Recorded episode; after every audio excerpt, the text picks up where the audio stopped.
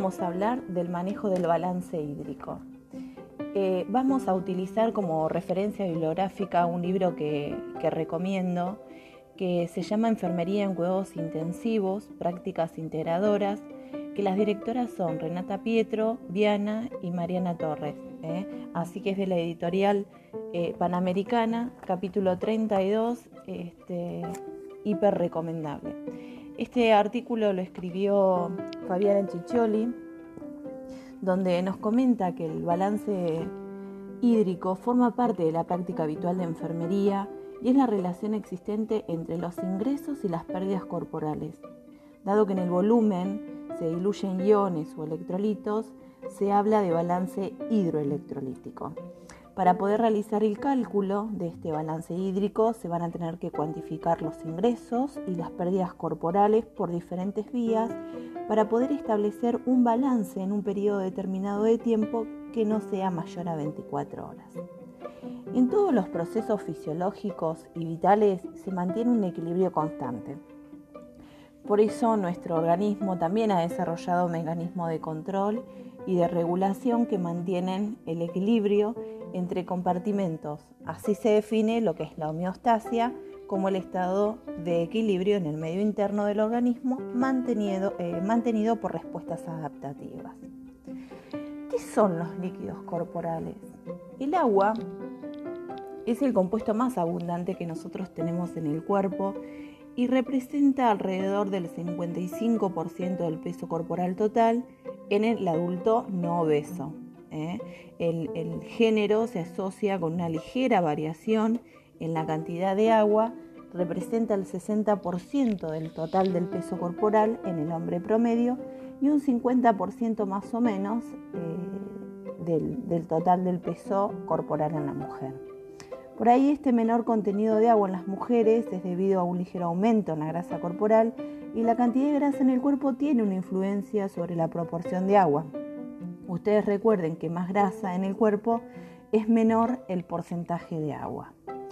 La edad también influye en la cantidad de líquidos corporales y la masa total del cuerpo de un recién nacido puede ser de hasta un 80% de agua y esto puede ser más alto en los bebés prematuros. A medida que crece hay una disminución gradual en este porcentaje de agua corporal y em, este resultado de una reducción gradual de la masa muscular y un aumento gradual de la grasa corporal es el producto.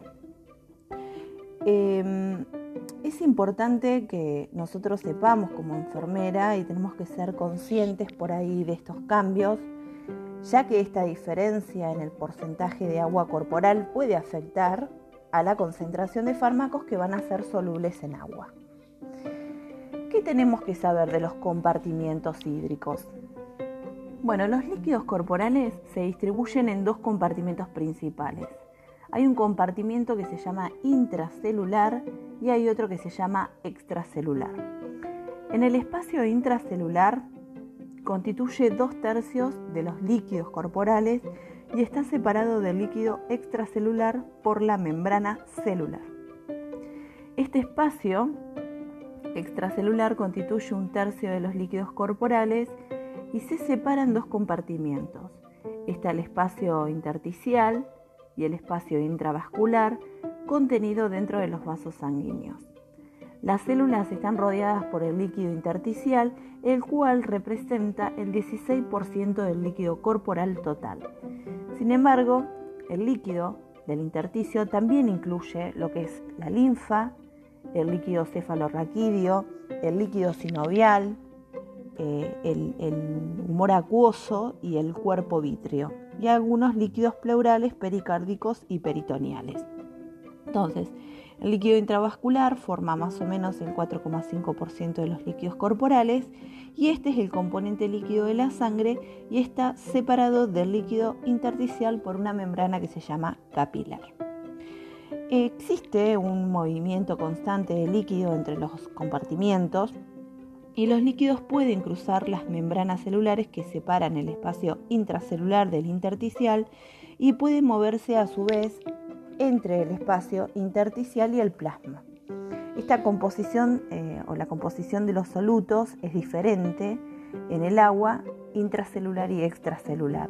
Estas diferencias se deben a que la mayoría de membranas celulares poseen sistemas de transporte que activamente acumulan o em, pelen solutos específicos, ya sea sodio, calcio, bicarbonato y cloro, que van a abundar en los líquidos extracelulares. El potasio, el magnesio y el fosfato son intracelulares y la glucosa penetra en la célula mediante un transporte activo por la insulina y una vez en su interior es convertida en glucógeno u otros metabolitos, por lo que solo se encuentra en cantidades significativas en el espacio extracelular.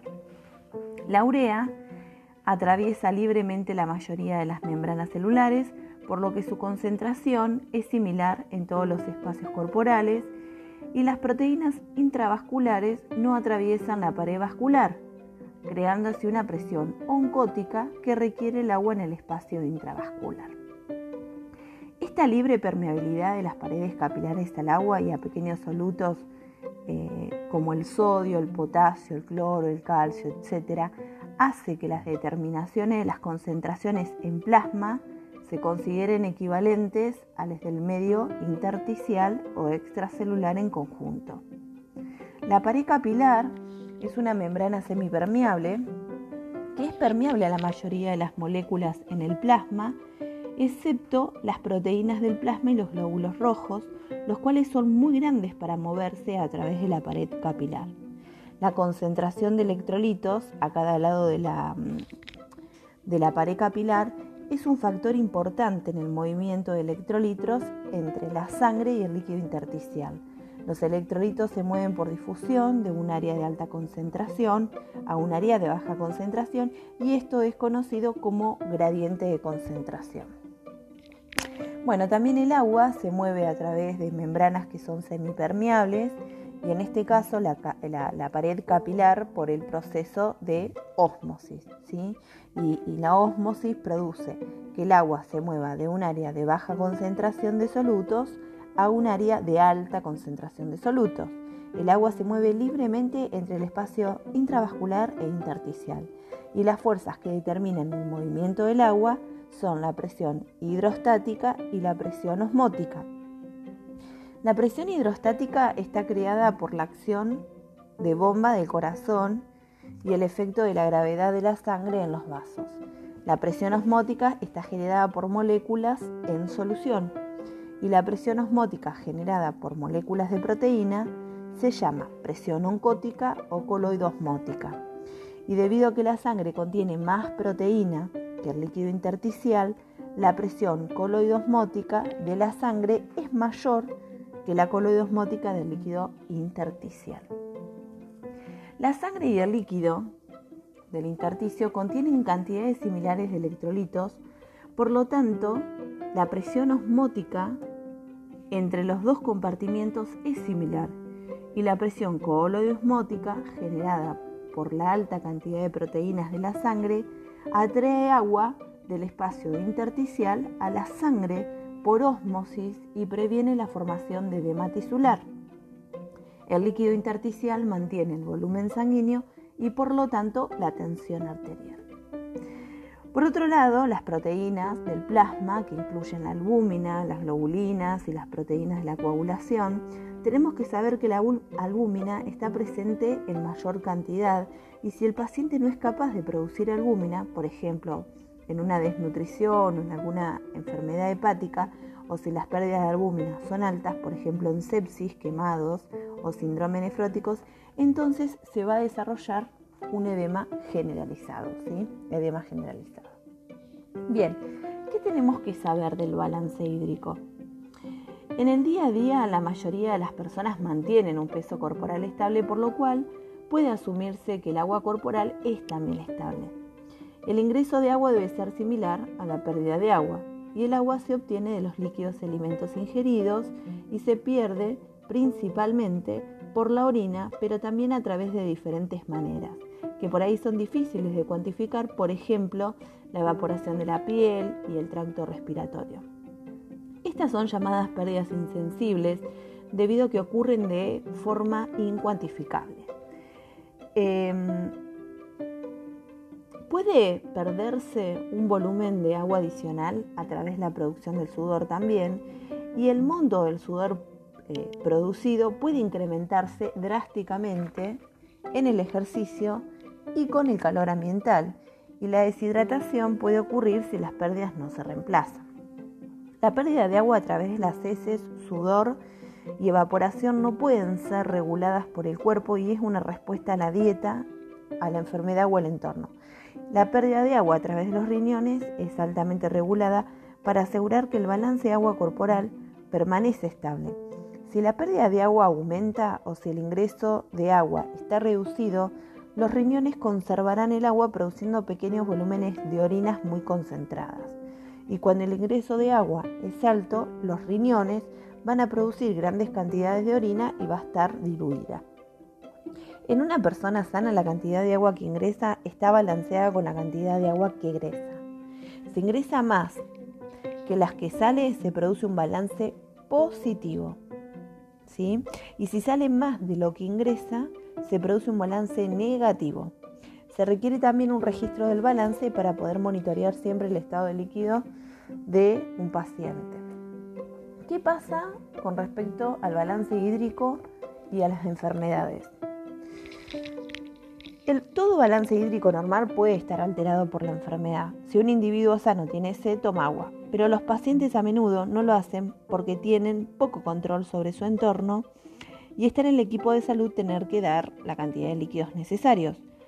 Cuando un paciente se enferma, a menudo pierde también el apetito. Entonces, la deshidratación es causada por la falta de ingesta de alimentos y agua. Y los problemas físicos también, como vómitos, desórdenes eh, intestinales, falta de fuerza o inconsistencia, también atentan contra la ingesta oral.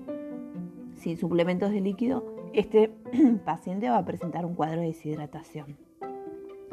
El registro del balance de líquidos es una parte importante del control y permite que los profesionales de la salud puedan monitorear qué tendencia tiene a lo largo de los días.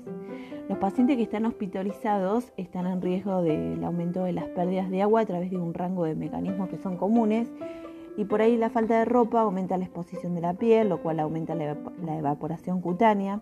Las infecciones pueden causar también pirexis y sudor, los cuales pueden causar pérdidas excesivas de agua. La fiebre también lo que hace es aumentar el metabolismo celular, el cual aumenta la producción de dióxido de carbono y en respuesta a la frecuencia respiratoria aumenta y se pierde más vapor de agua desde los pulmones. También podemos tener diarrea, vómitos y drenajes de las ondas nasogástricas que aumentan también la pérdida de agua. La poliuria, la poliuria puede causar deshidratación, a menos que el ingreso de líquidos aumente y es usualmente causada por hiperglucemia, pacientes con diabetes mellitus, algún insulto renal o uso de diuréticos, y ya sea la poliuria, vómitos, drenaje nasogástrico y diarrea, causan eh, tantos trastornos electrolitos como de deshidratación. La deshidratación produce concentración del espacio intravascular y el agua ingresa a los capilares por osmosis para poder mantener el volumen y la presión sanguínea. Los riñones producen orina concentrada para poder conservar el agua y si la deshidratación persiste, el espacio intersticial se, achicará y los líquidos continuarán ingresando al intravascular para mantener el volumen de sangre. Esto va a ser un mecanismo compensatorio normal. Em, cuando el espacio intersticial ya no tiene agua para dar, se producirá la descompensación y los signos vitales serán afectados. Baja presión arterial, taquicardia, el pulso puede estar filiforme, la piel fría, estar oligúrico, con eh, los signos clásicos de hipovolemia. También es importante recordar que estos son signos tardíacos, eh, perdón, signos tardías, tardíos y el balance es negativo en varios litros de agua. Por otro lado, la sobrehidratación es menos común que la deshidratación y la sobrehidratación a menudo es iatrogénica y es más común en pacientes con insuficiencias cardíacas o deterioro renal o una enfermedad hepática. Cuando el volumen del líquido intersticial es anormalmente alto, se va a observar edema. Sin embargo, El edema no siempre es causado por sobrehidratación. La disminución de la presión coloidosmótica del plasma, por ejemplo, un paciente con un cuadro de eh, eh, hipoalbuminemia, puede causar edema. En, esta situación la sangre no tiene suficiente presión osmótica para dirigir el agua hacia el espacio intravascular y el edema puede producir el mismo tiempo que eh, una hipovolemia intravascular. Si el riñón falla y no puede excretar suficiente agua, puede ocurrir una sobrecarga de líquidos y la insuficiencia renal puede ser agudo crónica. Las, eh, insuficiencias renales agudas eh, son reversibles y la causa más común es la inadecuada perfusión renal por hipotensión o, ya sea hipovolemia. Y la insuficiencia renal crónica es irreversible y es eh, necesaria la diálisis cuando hay sobrecarga de volumen o toxicidad por electrolitos. En la insuficiencia cardíaca se produce un gasto cardíaco disminuido, lo cual reduce la perfusión de los riñones y cuando la perfusión renal cae, la producción de orina se reduce, causando una futura sobrecarga hídrica, la cual progresivamente forma un ciclo de deterioro progresivo para pacientes con insuficiencias cardíacas. Muchos de estos pacientes van a requerir terapia diurética para poder mantener un balance de líquidos normal y los pacientes con enfermedad hepática usualmente tienen albúminas bajas, la cual también causa edema. ¿Cómo vamos a evaluar nosotros a la hidratación? Clásicamente la valoración de la hidratación tiene tres elementos que son principales. Lo primero que hacemos es la valoración clínica, tener una hoja de enfermería o del equipo del balance de líquidos y de los análisis químicos de la sangre. Eh, dentro de la evaluación clínica, la primera parte de la valoración es preguntar al paciente si siente sed, ya que la sed es el primer indicador clínico de deshidratación y la deshidratación causa aumento de la osmolaridad sanguínea, la cual es detectada por los homoreceptores en el hipotálamo. El hipotálamo evocará la sensación de sed y el individuo aumentará su ingreso oral de agua. Esto es efectivo en personas que tienen la habilidad de controlar sus ingresos, pero cuando los pacientes están confundidos o no pueden alimentarse por sí mismos o tienen niveles alterados la conciencia, es responsabilidad de las enfermeras asegurar que el paciente se hidrate adecuadamente. La deshidratación va a producir sequedad en las mucosas, por lo cual en eh, la, valoración de la boca y la lengua es una parte importante de la evaluación de la hidratación. En la deshidratación, el volumen sanguíneo disminuye, la tensión arterial cae y el corazón trabaja más para aumentar el gasto cardíaco, lo que eleva la frecuencia. El pulso debe ser tomado en forma manual, ya que da importante información clínica, por ejemplo si va a ser filiforme. El enfermero debe evaluar la fuerza del pulso, la frecuencia y la regularidad, y el pulso puede ser fuerte, saltón, débil, filiforme o normal. Y un pulso suave, filiforme y rápido puede indicar deshidratación. Mientras se toma el pulso se siente la temperatura y la textura de la piel. Y la piel puede estar seca, fría y pegajosa, caliente y sudorosa o normal. Los pacientes deshidratados usualmente tienen la piel periférica fría, debido a la vasoconstricción que ocurre para poder preservar la tensión arterial. El tiempo de relleno capilar es una medida del volumen intravascular. Es valorado sosteniendo la mano del paciente al mismo nivel de su corazón y se presiona la uña del dedo medio por 5 segundos. Luego se libera la presión y se toma el tiempo que tarda en retornar a su color normal. El tiempo de llenado normal debe ser menor a 2 segundos. Este signo puede ser erróneo en pacientes con sepsis. La fiebre puede causar también dilatación periférica, por lo cual el relleno capilar es a menudo inmediato. la elasticidad de la piel es un indicador del estatus de líquidos en muchos pacientes. La turgencia de la piel debe ser valorada sobre un área ósea y la mano sobre la tibia en la pierna y se debe tomar la piel suavemente, elevarla con un pellizco, mantenerla por un segundo y luego liberarla. La piel debe bajar rápidamente si el paciente tiene la piel bien hidratada y en los pacientes deshidratados que tienen pérdida de la elasticidad de la piel, la piel permanece elevada y lentamente retorna a lo normal. En ancianos, este signo no es fiable, ya que se pierde la elasticidad de la piel por el proceso de envejecimiento. Es difícil pellizcar la piel y si hay edema, y para valorar edema hay que aplicar presión de un dedo sobre un área ósea por unos pocos segundos y liberar la presión. Si la hendidura no desaparece dentro de 30 segundos, hay edema y presenta el famoso signo de Godet. La cantidad de orina que se produce, eh, que es producida, varía acorde de los ingresos de líquido. La orina es usualmente de color ámbar y normalmente se produce alrededor de 1500 mililitros en 24 horas un individuo de 70 kilos promedio en, buen estado de salud orina alrededor de 70 mililitros de orina por hora. Aproximadamente siempre va a ser un mililitro kilogramo hora. Si un paciente está sobrehidratado, los riñones aumentarán la excreción de agua para normalizar el balance de líquidos y la orina será clara y será diluida. Si el paciente está deshidratado, el riñón conservará agua y la orina reducirá el volumen y será oscura y concentrada.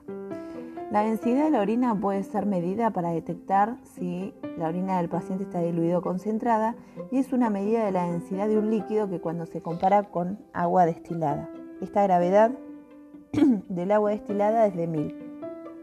Como la orina tiene solutos, la gravedad será mayor que la del agua y el rango usual para la orina es de 1010 a 1020 y en la poliuria la gravedad específica puede ser tan baja como 1000 y en casos de deshidratación tan alta como 1030.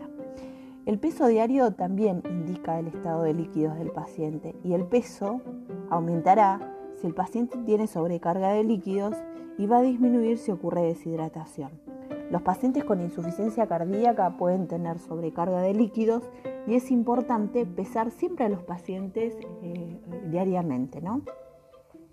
¿Qué tenemos que saber con respecto a la hoja del registro del balance hídrico? El objetivo de la hoja es mantener un exacto registro de los ingresos y de los egresos del líquido e identificar cualquier déficit. El lado de ingreso de la planilla requiere cuidadosa medicación de todos los líquidos, incluyendo los ingresos orales, nutrición enteral, líquidos intravenosos, antibióticos y líquidos dados con la medicación. En la parte de los egresos, en la planilla del balance, vamos a registrar todos los líquidos medibles como son sonda nasogástrica, drenajes, vómito, drenaje de ostomías y orina. La condición del paciente dictará la frecuencia de la, medición de la diuresis. Los pacientes más críticos requieren medición horaria y el monitoreo regular de la diuresis puede indicar cambios tempranos en las condiciones del paciente y su tratamiento rápido que puede prevenir el deterioro. El ritmo urinario mínimamente aceptable en un paciente con función renal normal es de 0,5 mililitros kilogramos hora y cualquier disminución debe ser informada. Cuando la función renal se deteriora, la producción de orina comienza a declinar y la producción de orina que cesa súbitamente es a menudo causada por problemas mecánicos y la enfermera tiene que chequear que el catéter, la sondita, no esté doblado o que no esté obstruida. Se ha demostrado que los balances hídricos no se completan adecuadamente y muchas veces es por falta de personal, falta de tiempo o también de entrenamiento y conocimiento. Con respecto a los análisis bioquímicos, los pacientes que están hipotensos o deshidratados están en riesgo de insuficiencia renal aguda y el primer signo puede ser una reducción de la diuresis y si esta eh, no es tratada va a aumentar la urea y la creatinina plasmática. Si aumenta la urea pero la creatinina permanece normal, esto es usualmente un indicador de deshidratación. Algo que es muy importante para ir finalizando que ustedes tienen que saber es cómo vamos a realizar el balance hídrico. La confección de las hojas de balance hídrico es una parte esencial del cuidado del paciente y la responsabilidad de mantener el balance de líquidos descansa en la enfermería. Sin embargo, se ha demostrado que el cálculo demuestra de una amplia variabilidad, por lo que el mismo ha sido cuestionado también por distintos autores pero cuando el mismo realizado de forma por ahí cuidadosa por el personal que esté entrenado y experimentado, eh, su valor puede ser capaz de traducir de modo adecuado las variaciones ponderales. La estimación del balance hídrico es necesaria para delinear una adecuada estrategia terapéutica de reposición en el paciente, siendo la tarea del personal de enfermería de capital importancia en su estimación. El método más exacto para el cálculo del balance es la medida del peso corporal y en particular la estimación de las variaciones temporales y evolutivas también del peso. Por ahí si nosotros tenemos un balance que es acumulado, traduce dichos cambios temporales en el peso corporal del paciente crítico, aunque la evidencia en este tema no es siempre concordante. Sin embargo, en la práctica clínica, el monitoreo del peso corporal no siempre es posible porque no están disponibles en todas las unidades por ahí balanzas.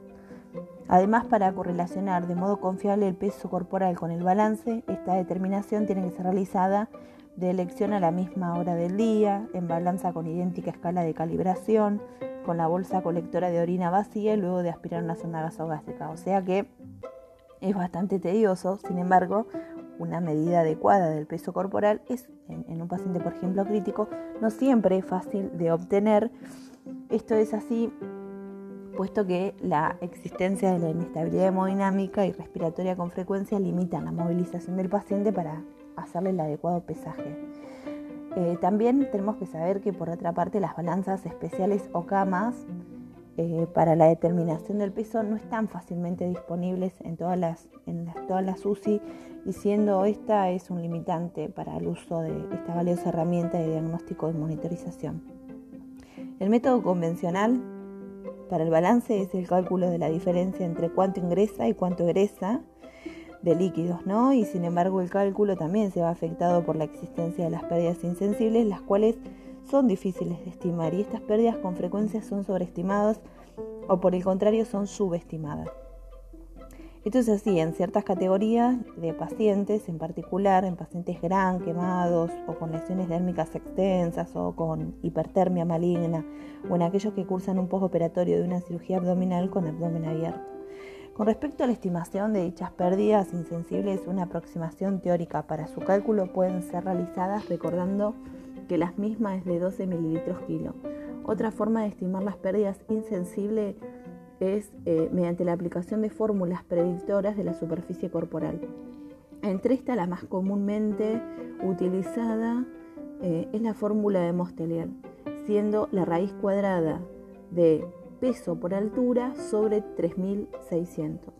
Con el peso medido en kilo y la altura en centímetros, eh, la otra fórmula sugerida es la fórmula de Dubois, Dubois, en el cual, bueno, yo después le voy a escribir que es 0,007184 por el peso corporal por la altura en centímetros. En términos generales podemos afirmar que las pérdidas de agua consisten en el agua, en la orina, heces, pérdidas insensibles por la piel, respiración y sudor. Sin embargo, en el paciente, por ahí en terapia, se agregan otras fuentes de pérdida de agua totales como son áreas expuestas, heridas, a las pérdidas con el empleo de técnicas de reemplazo renal, las cuales también las tenemos que considerar a la hora de confeccionar el balance. Em, algunos autores han postulado que, la radiografía de tórax es un método sencillo y fácilmente accesible para cuantificar el edema pulmonar en pacientes con lesiones pulmonares aguda con un síndrome de dificultad respiratoria y estimar el volumen intravascular en individuos normales. La radiología de tórax eh, realizada con equipo portátil en la cama del paciente puede constituir un método rápido, sencillo, fácilmente accesible y de bajo costo, lo cual permite cuantificar también el edema pulmonar en estos pacientes con edema pulmonar lesional y también estimar el volumen intravascular mediante la medición del pedículo vascular. También hay otros, eh, otras técnicas no invasivas como la bioimpedancia, eh, la monitorización del balance también tiene que ser considerado como un biomarcador de una enfermedad crítica, por ejemplo.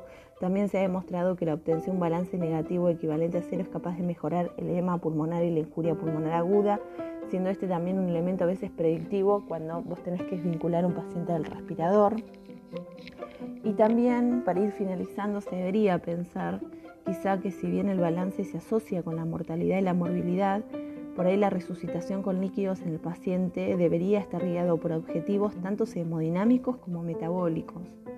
En este contexto, el, restablecimiento de un volumen eh, circulante efectivo la optimización de la disponibilidad del oxígeno sistémico y tisular y la normalización de la compensación electrolítica van a ser objetivos primarios de relevancia. Mm, en la, actualidad no existe un único parámetro que permite realizar el diagnóstico de hipovolemia y de hipoperfusión o que permite identificar los objetivos de reanimación que han sido alcanzados y son muchas las medidas de monitoreo hemodinámico invasivas y no invasivas utilizadas en, áreas. Bueno, espero que, que les sirva eh, este capítulo que es hiper recomendable y nos vemos en el próximo episodio. Thank you.